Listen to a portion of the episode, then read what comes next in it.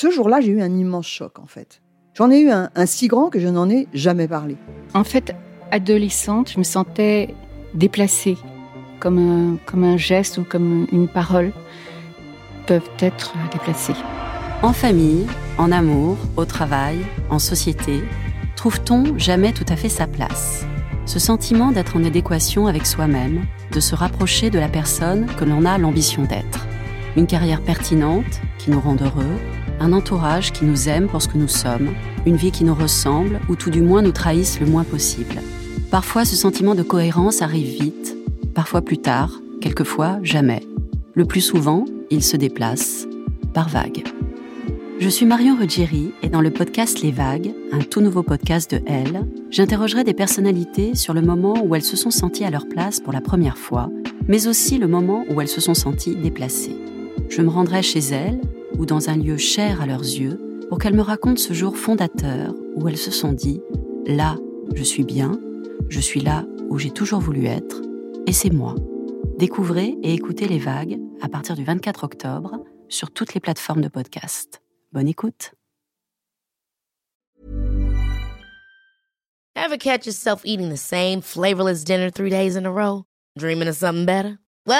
HelloFresh is your guilt-free dream come true, baby. It's me, Kiki Palmer. Let's wake up those taste buds with hot, juicy pecan crusted chicken or garlic butter shrimp scampi. Mm. Hello Fresh. Stop dreaming of all the delicious possibilities and dig in at HelloFresh.com. Let's get this dinner party started.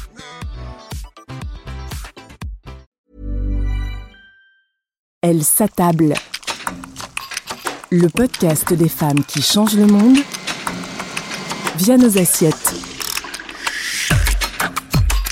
Depuis l'aube de l'humanité, les femmes nous nourrissent. Aujourd'hui encore, elles produisent plus de 70% de la nourriture consommée dans le monde et cuisinent la quasi-totalité des repas. Elles sont aussi nombreuses à s'investir pour une alimentation de meilleure qualité.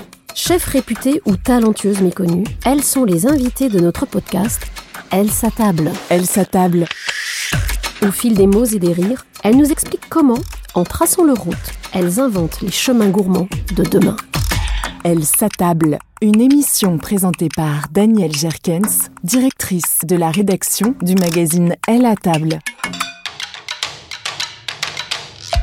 Bonjour, bienvenue pour ce nouvel épisode de Elle s'attable, le podcast du magazine Elle à table. Pour ce premier épisode de la saison 3, et oui, déjà la saison 3, nous sommes dans le 13e arrondissement. Alors, un quartier tout moderne. Devant moi, il y a une grande baie qui s'ouvre sur un ciel un petit peu chargé, on est en janvier. Des grands immeubles modernes. Et dans cette atmosphère un peu à la New York, nous sommes dans un restaurant qui a ouvert l'année dernière, en 2021, qui est complètement ouvert sur l'extérieur, baigné de lumière et qui est un programme à lui tout seul. Son nom, Nosso, ou, si j'ai bien compris, nous ou le nôtre, en brésilien. C'est le restaurant ouvert par Alessandra Montagne. Bonjour Alessandra. Bonjour. Elle s'attable. Vous êtes chef, Oui. vous êtes brésilienne, Oui. vous avez ouvert Nosso. Oui. Et vous écrivez une page absolument magnifique d'une peut-être nouvelle manière d'envisager la cuisine, celle d'une humaniste. Oui. Alors, racontez-nous d'abord comment êtes-vous tombée dans la cuisine? Parce que finalement, si j'ai bien compris, rien ne vous destinait, Alessandra Montagne, d'être, à être chef au départ. Eh ben non, ni à être en France, euh, ni euh, de vivre ce rêve absolument incroyable que je vis aujourd'hui. Je suis née au Brésil, je suis venue en France euh, simplement pour apprendre à parler français. J'avais pas du tout prévu de cuisiner, de faire de la cuisine de façon professionnelle. Et au final, en arrivant en France, j'étais absolument passionnée par le terroir et par la culture gastronomique. En fait, vous avez une façon de manger qui est complètement incroyable, différente euh, des autres, euh, enfin, du Brésil en tout cas. C'est cet amour de passer à table, le produit, le terroir. Pour un étranger, mais c'est dingue, quoi. Donc, quand je suis arrivée ici, que j'ai vu ça, je voulais prendre part à ça, moi aussi. Et comme je cuisinais déjà beaucoup, parce que j'ai appris à cuisiner, euh, euh, j'ai grandi avec mes grands-parents dans un petit village brésilien à Minas Gerais, dans la partie la plus pauvre de Minas Gerais, vraiment. euh, Qui est un- une région relativement pauvre. et donc dans un petit village à l'époque, voilà, quand je suis arrivée là-bas en 1977, on n'avait pas le courant encore. Donc il faut situer les choses. On cuisiner dans un foyer en bois. C'est une vie complètement différente de ce qu'on peut imaginer. Peut-être proche de ce qu'on pouvait vivre en France dans les années 20 à la campagne. Exactement. En fait, comme vous le dites, Alessandra Montagne, quand vous racontez votre enfance, ce que j'ai pu lire ou entendre, c'est nous ne manquions de rien, mais nous n'avions aucun superflu. En fait, ce qu'on n'a pas ne nous manque pas. D'accord? Donc, on avait à manger. Je m'appelle encore quand j'ai eu ma première chaussure. C'est un truc complètement dingue. Quand je vois aujourd'hui ma fille de 16 ans qui a plusieurs paires de chaussures. Et qui n'en a jamais assez. Moi, je me rappelle le jour où j'ai eu ma première chaussure, le bonheur. J'avais peur de les mettre, de les abîmer. Et encore aujourd'hui, quand je m'achète un nouveau truc, j'ai là, est-ce que je vais le porter parce que ça va abîmer j'ai gardé encore des réflexes d'avant, donc rien ne me prédestinait à être là aujourd'hui. Et l'acheminement euh, jusqu'à être ici aujourd'hui devant vous, je me rends de plus en plus compte à quel mm. point Enfin, je remercie les dieux de m'avoir donné cette chance. Je suis tellement reconnaissante. C'est un véritable miracle. Et vous êtes jeune, donc c'est très loin d'être fini. Alexandra Montagne, vous parlez euh, beaucoup de ce terroir français très si particulier. Est-ce que aujourd'hui, vous qui êtes d'origine étrangère et pleinement française de culture et de nationalité aujourd'hui, est-ce que vous diriez que la France est effectivement un pays très original et très particulier pour ce qui est de la table? Pour moi, c'est, la culture gastronomique française, elle est unique. Le patrimoine est unique. Imaginez tous les fromages, la diversité des fromages, la truffe, enfin toutes les choses, mais c'est, dingue quoi. Moi, quand je suis arrivée ici, le pain, mais rien que ça où est-ce qu'on mange un croissant aussi bon qu'en France? Ça, n'existe pas, quoi. Et euh, en arrivant ici, ça, c'était pour moi une révélation. Euh, je ne savais pas encore que j'allais devenir cuisinière un jour, mais euh, j'ai commencé à acheter des livres de cuisine, à regarder des recettes en YouTube, comme on faisait ici, puis de regarder encore, et puis d'acheter encore des livres des livres. À un moment donné, je me suis dit que j'avais que ça. Je lisais que des livres de cuisine, quasiment. Donc, euh, puis tous mes amis qui me disaient, dis donc, euh, tu cuisines vachement bien, pourquoi tu ne deviens pas cuisinière? Il y a, enfin, au bout des années, hein, ça a pris 6, 7, 8 ans avant que j'ai le déclic. Et là, j'ai dit, OK, d'accord. Vous faites un CAP de cuisine, un CAP de pâtisserie. Oui. vous avez la chance d'être formé par quelques grands noms. Oui. Alors, vous, on parle de Yannick Aleno.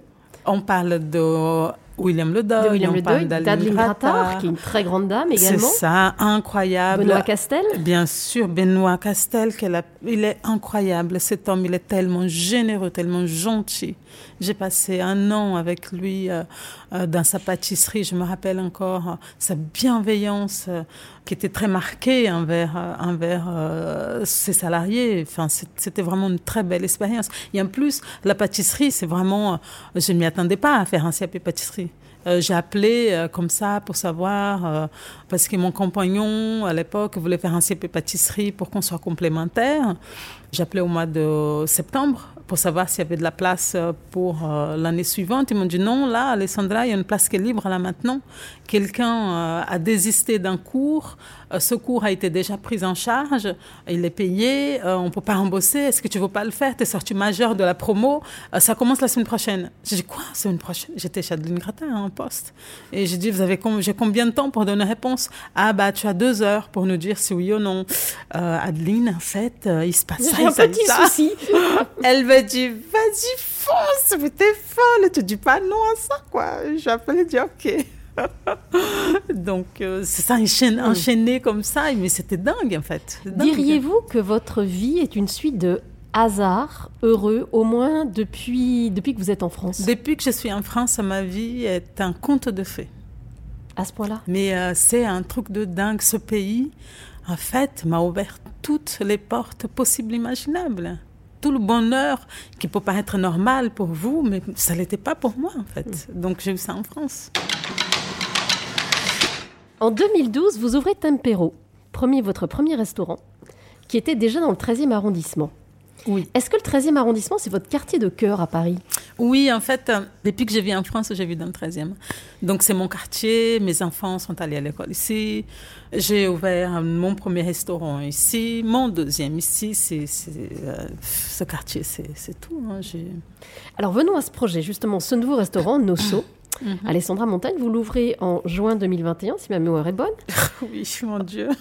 ouverture légèrement troublée par la crise sanitaire, oh, on va dire. Vite fait, hein un an et demi, mais bon. ouais, en fait, quand euh, j'ai pu euh, signer le bail pour Nosso, donc euh, le 1er février 2020, j'avais mis Tempero en vente parce que je n'allais pas pouvoir financièrement garder les deux. Et Tempero, j'avais 8 ans d'ancienneté chez Tempero parce que je l'avais depuis janvier 2012. Donc voilà, 8 ans d'ancienneté. Euh, donc, j'ai le vent. Ensuite, a la crise sanitaire. Je venais de signer le bail pour Nosso. Et Nosso, en fait, c'est une création. Euh, donc, pas d'aide Zéro aide. Voilà, donc j'avais un Alors, qu'est-ce que vous avez fait? En fait, je me suis retrouvée, bon, à la vente, euh, j'étais TNS, c'est ce qu'on appelle en France travailleur non salarié. D'accord? Je ne cotise pas à la caisse de chômage. J'aurais aimé, mais c'est comme ça, c'est la loi. Quand on est TNS, on, Et donc du coup, j'ai vendu euh, Tempero. C'est un restaurant où j'ai gagné un petit salaire qui n'était pas un petit salaire, hein, parce que en plus avec la crise des gilets jaunes avant, c'était compliqué. J'ai dû euh, quand même trouver un petit truc à côté pour compléter euh, mes revenus. Et en fait, quand on vend une entreprise, l'argent reste dans un endroit qui s'appelle le séquestre. Ce séquestre, d'abord, il va voir partout s'il y a des dettes avant de verser l'argent à la personne qui a vendu. Moi, je savais que tout était en règle, les URSAF, les machins, j'avais tout payé, tout, était, propre. Toute ma compta est toujours à jour. Moi, j'ai reçu une facture, je la paye. Comme ça, au moins, j'ai pas de stress. Et le séquestre, il faut quand même qu'il regarde. Mais là, Covid, le pays s'arrête le séquestre, s'arrête. Et moi, j'ai pas de droit au chômage. Et je comptais sur cet argent pour vivre. Et euh, j'avais une entreprise où il fallait, euh, où tout était prévu à l'ouverture au mois de juin de les cette travaux, même année. Les, les, les salaires. Voilà. Donc du coup, je me retrouve comme ça. Et puis je me suis dit, il faut que je trouve un travail. Donc heureusement, mon conjoint avait besoin de quelqu'un pour l'aider parce qu'il a une entreprise du coup dans la pharmacie qui fait des compléments alimentaires. Et du coup, j'ai fait ça à 100% parce que j'avais pas le choix. Donc pour moi, bon, c'était difficile, mais voilà. C'était imprévu. Mais comme on dit, avec les citrons de la vie, vous avez fait une limonade. C'est ça, une très bonne limonade. J'ai ajouté euh, de la verveine dedans, c'est trop bon. Alors, Alessandra Montagne, Nosso. Est-ce qu'on peut dire que d'une certaine façon, c'est un peu comme Tempero, mais encore plus abouti? C'est ça. Alors, euh, comment décrire ce restaurant, ce projet? Alors, Tempero, je l'ai ouvert avec le papa de ma fille, qui est mon ancien conjoint. Donc, c'était une histoire de couple, un petit restaurant familial, tout petit petit. Je n'avais pas d'expérience quand euh, j'ai ouvert Tempero. J'ai fait ça rapidement après ma formation parce que je me suis dit, j'ai un petit peu d'argent, l'argent est fait pour payer des rêves, je vais le faire maintenant parce que voilà, j'ai 30 ans et puis à l'époque, il faut se remplacer dans le contexte, il y a 10 ans, les femmes en cuisine, hein, il n'y avait pas toutes euh, les dénonciations qu'il y a aujourd'hui, donc c'était très, très, très, très dur. Vous n'aviez pas forcément envie Non, j'avais pas envie euh, d'être, d'intégrer des brigades. Je me suis dit, je vais ouvrir mon, ouvrir mon petit truc et je vais apprendre. Euh, si ça marche pas, c'est pas très grave. Un petit restaurant que le midi où je vais me faire la main, je vais faire Je ne prends pas beaucoup de risques, mais j'essaye quelque chose. Voilà, j'essaie quelque chose. Je vais comme ça. On va faire une cuisine qu'on aime manger. Et bah, le premier jour, c'était complet. Le deuxième jour, c'était, on n'a même pas pris de serveur. On a dit non, personne va venir. On fait la cuisine, on sert en même temps. Oh, c'était une catastrophe. Le premier service, le restaurant était plein. Il y avait 30 couverts avec des gens qui faisaient la queue dehors. Et euh, en fait, euh, ça n'a jamais désempli. On a pris un, retraité, copain du père de machin, euh, qui est venu nous aider, qui était tout content, puisqu'il était à la retraite, il mettait son costume pour venir tous les midis. c'est adorable, c'est génial. Et puis voilà, de petit à petit, euh, on a ouvert le vendredi soir, un soir de plus. Après, on a trouvé une pétition devant notre porte en demandant d'ouvrir un soir de plus, les voisins. Donc hop, un jeudi soir, et on a resté comme ça. Et euh, donc, comme on était un couple et qu'un couple en cuisine, euh, voilà, forcément, c'est beaucoup de pression, c'est compliqué. Donc, voilà, c'était difficile. Et puis, beaucoup de visibilité et de lumière sur moi, ça a été compliqué aussi parce que, voilà, on avait, on s'y attendait pas. Et on ne peut pas savoir comment on va réagir face à ça vis-à-vis de l'autre. Bon, voilà, donc... Euh, Euh, donc, aujourd'hui, vous êtes seule Aujourd'hui, je ne suis pas seule. En fait, euh, avant, on était deux, j'ai fini seule. Maintenant, je sais que je ne finirai pas seule. Parce que ici, vous avez une équipe dont certains ne sont pas seulement des employés, mais sont des partenaires. C'est ça. En chez fait, C'est ça. Ce qui s'est passé avec Nosso, c'est que du coup, chez Tempero, il y avait des gens qui ont été avec moi, qui m'ont suivi depuis longtemps, dont euh, Barouane, par exemple, qui était mon apprenti à la base. Et en ouvrant ici, euh, la réformation de l'équipe, ceux qui ont voulu continuer le métier après le Covid, il y a beaucoup de gens qui ont voulu arrêter, mais ceux qui sont restés, euh, je me suis dit, les postes clés ou les personnes clés qui sont là, qui vont rester.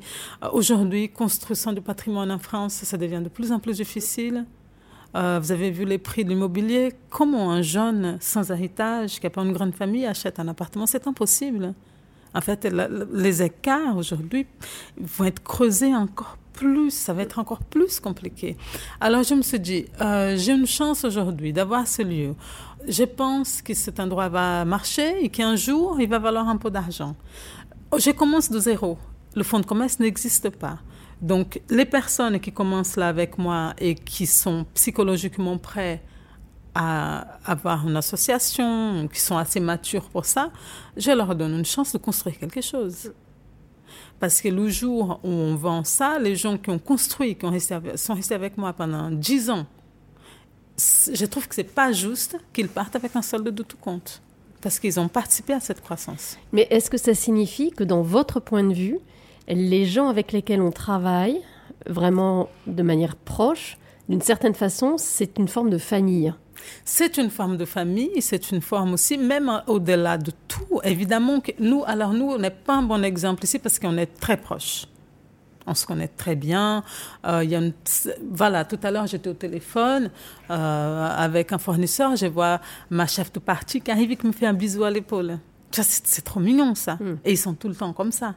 Euh, quand ils voient que je suis au chaud pendant longtemps et que j'ai pas bu de l'eau, je vois un petit verre d'eau. Hmm à côté de mon poste pour moi. J'ai rien demandé. Enfin, il y a une protection. Vous n'imaginez pas le travail dans une ambiance tendue ou difficile? J'ai du mal parce que en fait, la restauration, euh, par la pression qu'elle procure au moment du service. Oui, le temps, le temps, le temps de préparation hmm. qui nécessite un cuisinier pour devenir un bon. C'est un métier manuel, donc on est obligé de refaire, de refaire, de refaire les gestes. Et puis encore une fois, on a besoin de refaire les choses des dizaines, parfois des centaines de fois pour le réussir. Et si on commence à amener la restauration à 35-40 heures, on n'aura plus jamais de vrais cuisiniers. On Ce qui est la grande question qui se pose pour l'instant. C'est une question qui est tout à fait légitime. Mm. Mais euh, je tourne ça en rond dans ma tête. Mais je dis, mais si on fait ça, il n'y aura que des, des, des trucs importés, des médiocres. Oui, ou des gastro hors de prix. Hors de prix. On risque de voir disparaître, la, entre guillemets, la classe moyenne de la restauration. C'est ça. Et ça, c'est une question à se poser.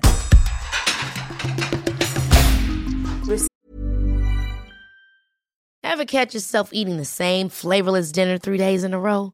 Dreaming of something better? Well, HelloFresh is your guilt-free dream come true, baby. It's me, Kiki Palmer.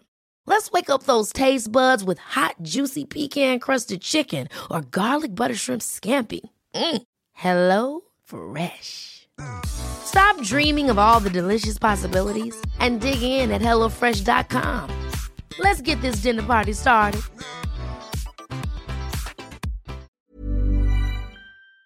Le secteur de la restauration a été énormément touché par la crise sanitaire. Beaucoup de personnes se sont reconverties, notamment à cause des inconvénients du métier, horaire ou salaire. On a eu 12 démissions depuis le retour, des pièces maîtresses, hein, des gens qui étaient là depuis très longtemps, et toujours la même chose, ils veulent plus de cette vie-là. Je pense qu'aujourd'hui, on est en train de payer 30 ans de grand n'importe quoi dans notre métier, où les heures ont été abusées, où les salaires étaient très bas les heures étaient très compliquées. C'est pour ça qu'on a perdu tant de monde que les écoles hôtelières sont vides. On veut mettre fin aux heures supplémentaires euh, qui sont dérogatoires au Code du travail, puisque dans ce secteur, les heures supplémentaires sont payées que plus 10 et plus 20% alors que dans le Code du travail, on est à plus 25 et plus 50 derrière quelqu'un qui amène une assiette, euh, c'est des heures de travail, c'est des heures de préparation, c'est des heures de ménage, c'est des proches qu'on voit pas, c'est beaucoup, beaucoup de sacrifices. Elle s'attable.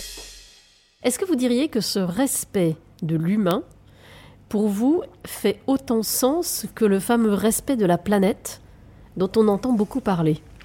Ah bah, c'est tout en fait, le respect de l'humain et de la planète. Euh, mon Dieu, aujourd'hui, on est en train de détruire tout enfin, ce qu'on a. Qu'est-ce qu'on va laisser pour nos enfants? Si on respecte l'humain, on respecte la planète. En fait, c'est, un projet global qu'il faudrait, qu'il faudrait faire. Chez Nosso, Alessandra Montagne, que faites-vous justement pour essayer d'être en accord avec vos principes, notamment pour ce qui est de la planète? Alors, euh, chez nous, enfin, j'ai pris une décision qui a choqué un de mes chefs qui arrivait de Suède. Il était dans le groupe Franzen, donc euh, trois étoiles.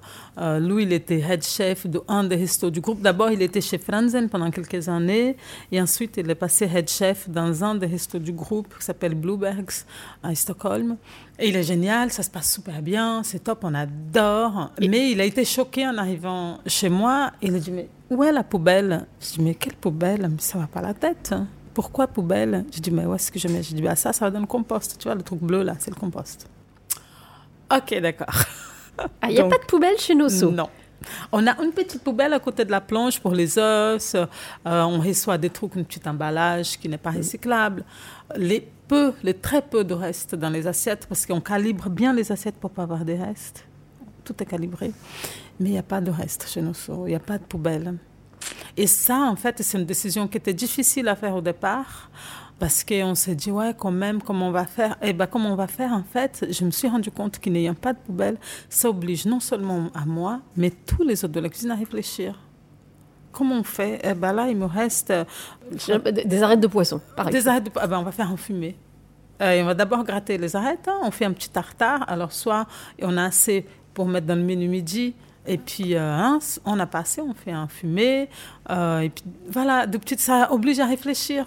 Euh, là, par exemple, l'autre jour, la coriandre qu'on a reçue, elle n'était pas très jolie, mais quand même, elle était moitié jolie. Qu'est-ce qu'on fait? Ben, On va mettre, on va pas mettre à la poubelle. Tu vois, le compost, il était plein, donc on va le mettre dans les tubes, on va les sécher. On a fait une poudre qui est délicieuse. Et alors, question, Alessandra, d'où viennent les idées pour utiliser les restes. Parce qu'on n'est pas dans une civilisation d'utiliser les restes ou de recycler. On est quand même, aujourd'hui dans le monde occidental, on estime qu'il y a à peu près 30% de l'alimentation produite qui est mise à la poubelle. 16 milliards. 16 milliards. Ah, d'euros, l'équivalent de 16 milliards d'euros 16 milliards d'euros par an en France. En France uniquement, hein. on ne parle pas des autres, on va juste parler de nous. Un quart de ça, c'est la restauration. Et euh, Il y a l'exemple du pain sec ah, j'aime bah, beaucoup avec vous. J'ai découvert ça, j'ai décidé de faire la même chose. Racontez-nous, Alessandra. Alors, le pain sec, il y a plusieurs utilisations possibles. Bah, on met dans des boulettes, on fait des puddings, on le ressèche bien, bien, ils ont fait de la farine pour refaire du pain, refaire de la focaccia. Là, on a une focaccia à la carotte qui est top. Et euh, donc, une partie de la farine qui va être utilisée pour faire la focaccia, c'est en fait des petits morceaux de focaccia qui restent, qu'on sèche et qu'on refait de la farine et qu'on met dedans. Et puis, ça ne change rien au niveau de la recette. Voilà, vous mettez 20%.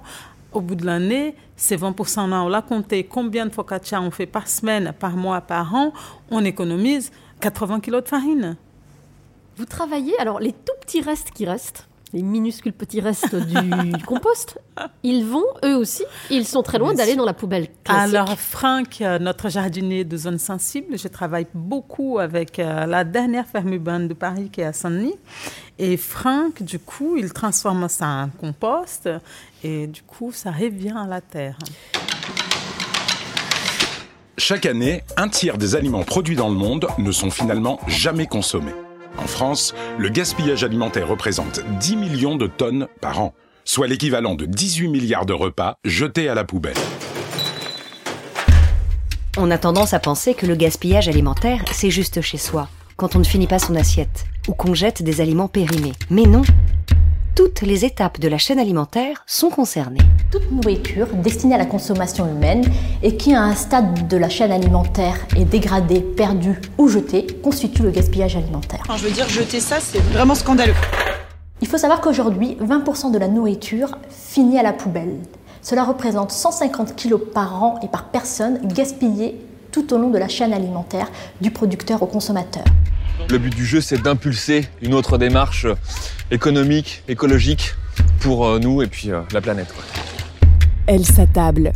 Nosso, Alessandra Montagne, au-delà d'être presque une sorte de laboratoire du zéro déchet, vous avez aussi essayé de faire un restaurant dont l'immense majorité, quasiment l'intégralité des ingrédients, viennent de la proximité. C'est ça. Alors, je, je dois faire peut-être euh, à 90% de mes matières premières qui viennent de région parisienne. C'est déjà pas mal, 90%. Donc, je travaille avec une super entreprise qui s'appelle BioVor. Peut-être un peu moins, parce que du coup, la viande, c'est plutôt le perche, tu vois. Et le poisson, du coup, on n'a pas de poisson, on n'a pas de mer là. Donc voilà, on a un peu moins de 90, mais bon. Euh, donc, du coup, euh, je travaille avec BioVor. Euh, ils sont locaux et bio, donc ils font les fermes dans toute l'île de France que du bio et ensuite ils distribuent donc bah, quasiment tout chez eux, quasiment tout non parce qu'on a beaucoup chez Zone Sensible, beaucoup beaucoup. Zone beaucoup. sensible, c'est les, les légumes? Les légumes euh, et Biovore aussi c'est des légumes. Donc Biovore et Zone Sensible les légumes. Alors Zone Sensible c'est à quelques kilomètres d'ici seulement non? Oui c'est juste à côté, c'est à Saint-Denis. Oui, donc c'est à voilà. moins de 10 km. Bah, le miel béton, là, euh, qu'on a Ça, mis dans le parisien thé, c'est parisien, c'est le, le miel parisien. Et donc, ça, ça c'est génial. Enfin, après, moi, je préfère sincèrement euh, acheter un local, proximité, participer à l'économie de mon pays, de, ma région. Euh, évidemment, ça ne m'empêche pas d'acheter du super fromage euh, euh, du Pays Basque, ça ne m'empêche pas d'acheter du comté du Jura, ça ne m'empêche pas, évidemment, hein, évidemment en France. Mais le, le plus petit le plus possible. petit possible, Mm. comme le plastique. Moi, j'arrive pas moi à faire du zéro plastique, mais un jour j'arriverai. Donc, on est en train de regarder comment on fait. On apprend, on apprend tous les jours. Est-ce qu'il y a également une attention chez Nosso à ce que les, le client paye le juste prix Ça, c'est et que ça ne très soit pas important. trop cher? Ouais. C'est compliqué euh, le juste prix parce qu'en France, pour payer le juste prix, il faudrait qu'il soit plus cher. Notamment Ou- parce que la main-d'œuvre est très chère. en La main-d'œuvre est chère. Donc, euh, le restaurant pas cher, il y a quelqu'un qui paye derrière. Et ce quelqu'un-là aujourd'hui, bah, c'est le propriétaire du restaurant, c'est-à-dire moi, avec mes associés. On assume, pour l'instant, le midi, le menu euh, n'est pas à la hauteur du prix de ce qu'il y a dans l'assiette. Il faut quand même dire les choses comme elles sont. Voilà. Et euh, Yannick Aleno euh, qui lance une tribune très intéressante en demandant aux gens, en demandant au gouvernement, voilà, les gens sont prêts à payer 30% de plus dans une plateforme de livraison. D'accord? Alors les gens, quand ils vont au restaurant, on a quelqu'un qui sert, qui fait le service. Alors, si, les, si 15% de cette addition sont versés entièrement aux salariés, tous salariés confondus, la même quantité pour chaque personne du staff. Ni l'État, ni euh, l'entreprise prend là-dessus. Ces 15% restent que pour les salariés. Ils ne sont pas chargés. Ils ne sont pas chargés. On a fait, on a fait le compte, que ce soit dans un petit restaurant comme Lyon, dans un grand comme le pavillon Le Doyen, ça fait en moyenne 800 euros par salarié net d'impôts, net, Par net, mois net, par mois. C'est énorme. Mais c'est énorme. Euh, c'est une façon de faire revenir les gens vers la restauration, de valoriser leur travail. Vous parlez de dignité, Alessandra Nosso, vous parlez de dignité. Est-ce que c'est une notion qui pour vous est essentielle? Permettre à chacun d'avoir un, un rapport digne au monde à travers la nourriture? Mais absolument, c'est notre droit premier, en fait. Manger, en fait, c'est la seule chose que tout le monde devait avoir tous les jours. C'est un bon repas devant soi. Je ne sais même pas comment c'est possible encore qu'il y a des gens qui n'ont pas accès à ça dans le monde. Avec autant d'argent, autant de gens qui n'arrêtent pas de faire des milliards de fortunes et qui n'arrêtent pas Une de telle grandir. production aussi Et Cette production qui augmente, c'est ce gaspillage. Je ne comprends même pas comment aujourd'hui c'est possible alors qu'on met tant de choses en œuvre pour le virus, pour voilà. Est-ce que vous, cela contribue à nourrir ce que vous faites également, ce que vous investissez dans les associations? Ah, Parce que vous êtes une chef qui est très active. Oui, mais j'ai, enfin, pour moi, c'est, en fait, c'est de rendre, euh, rendre un peu euh, ce que j'ai, la chance que j'ai, euh, la chance que j'ai eue, que j'ai d'être là, euh, cette reconnaissance que j'ai tous les jours. J'ai dit merci quand j'arrive ici. J'ai dit mon Dieu, c'est incroyable en fait. Donc pour moi, c'est hyper important de m'investir. Quand il y a le qui m'appelle, j'y vais en courant.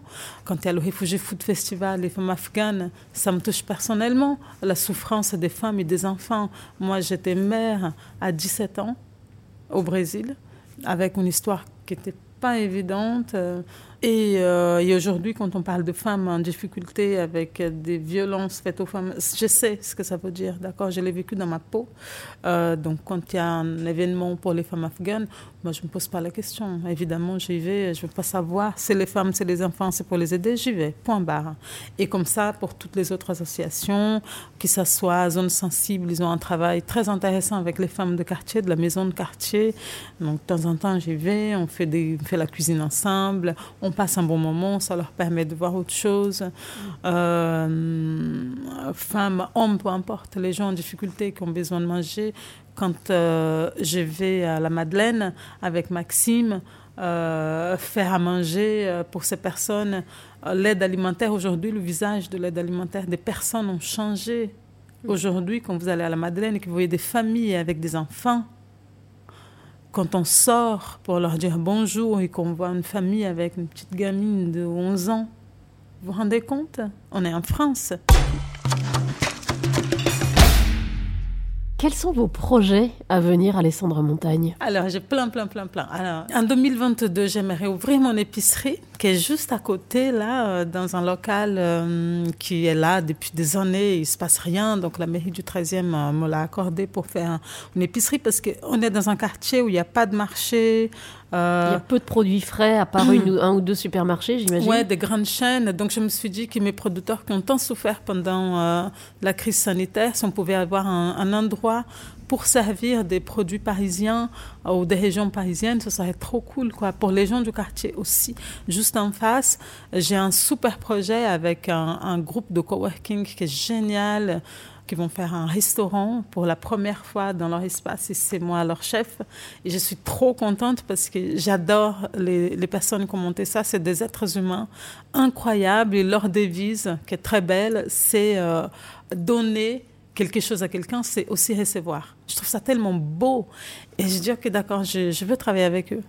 Et mon grand projet de ma vie, mon bébé d'amour qui va arriver euh, euh, à la fin de cette année, début de l'autre, c'est mon premier livre. Voilà. Mon premier qui va être un livre qui va faire voyager. Euh, je vais le coécrire avec Lorraine Petit et Maki Manoukian qui va faire les photos. Et on ira au Brésil en voilier Retour aux sources, retour à, ma terre, à la terre. Et c'est un livre portrait. Euh, de livres, de recettes et d'histoires. De vie, de recettes, comment je suis arrivée là. Et je vais euh, illustrer ça avec des recettes. Je vais mettre mes recettes préférées, ma première recette de quand j'étais petite, jusqu'à nos sauts et jusqu'à l'avenir. Donc, euh, ça, c'est le grand projet de ma vie. Dernière question, Alessandra Nosso. Diriez-vous que votre moteur principal, c'est l'optimisme ou pas? J'ai toujours eu envie de réussir. J'ai jamais eu peur de l'échec. Et euh, cette envie, j'ai un instinct de survie qui est très fort. Je le sais parce que j'ai vécu des situations euh, de crise euh, par le passé et, et j'ai cette revanche en fait. Tu vois, moi, je suis un enfant qui était abandonné, en fait. Et je suis intimement persuadée qu'un enfant abandonné, il a deux choix. Il choisit une voie à un moment ou un autre. Je vais les faire regretter. De quelle façon je vais faire des bêtises à l'infini? Ou je vais devenir quelqu'un de bien je vais réussir ma vie. Vous avez faim fin de vie, fin de savoir. Je suis mais boulimique de savoir. Je veux tout savoir, je veux tout comprendre. Je, je passe ma vie à lire, à regarder des trucs. Là, pour la naturopathie, euh, j'ai découvert l'anatomie. Euh, aujourd'hui, je disais, putain, j'ai envie de devenir médecin, quoi. Pour tout savoir comment ça se passe dans le corps humain, j'ai envie d'ouvrir un corps, de regarder là. Mais comment ce tuyau, cette veine, oh, le ligament, mon Dieu, les glandes. C'est horrible. Non, c'est merveilleux. Mais j'ai tellement envie, le temps passe, j'ai 44 ans, je ne pourrai jamais tout savoir. Évidemment, et en même temps, j'ai demandé, mais je suis tellement nulle, je ne sais rien, comment je vais faire? Il y a trop de choses. bon, écoutez, merci infiniment. Moi, je pense que vous allez faire encore énormément de choses, Alessandra. Énormément. Merci, de nous avoir accueillis, merci de nous avoir consacré ce moment chez Nosso. Je pense que nous allons avoir d'autres occasions de parler avec vous. Avec grand plaisir. Merci beaucoup Alessandra de nous avoir reçus chez Nosso pour ce premier épisode de la troisième saison de Elle sa table. N'hésitez pas évidemment à le commenter, à le liker ou à le recommander. Rendez-vous bientôt pour le deuxième épisode de cette troisième saison. Elle s'attable. Le podcast des femmes qui changent le monde via nos assiettes.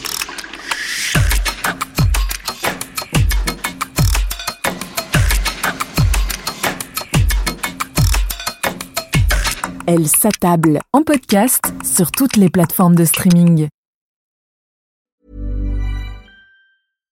Hi, I'm Daniel, founder of Pretty Litter. Cats and cat owners deserve better than any old-fashioned litter. That's why I teamed up with scientists and veterinarians to create Pretty Litter. Its innovative crystal formula has superior odor control and weighs up to 80% less than clay litter. Pretty Litter even monitors health by changing colors to help detect early signs of potential illness. It's the world's smartest kitty litter. Go to prettylitter.com and use code ACAST for 20% off your first order and a free cat toy. Terms and conditions apply. See site for details. Ever catch yourself eating the same flavorless dinner three days in a row? Dreaming of something better? Well, HelloFresh is your guilt free dream come true, baby. It's me, Kiki Palmer. Let's wake up those taste buds with hot, juicy pecan crusted chicken or garlic butter shrimp scampi. Mm. Hello Fresh. Stop dreaming of all the delicious possibilities and dig in at HelloFresh.com. Let's get this dinner party started.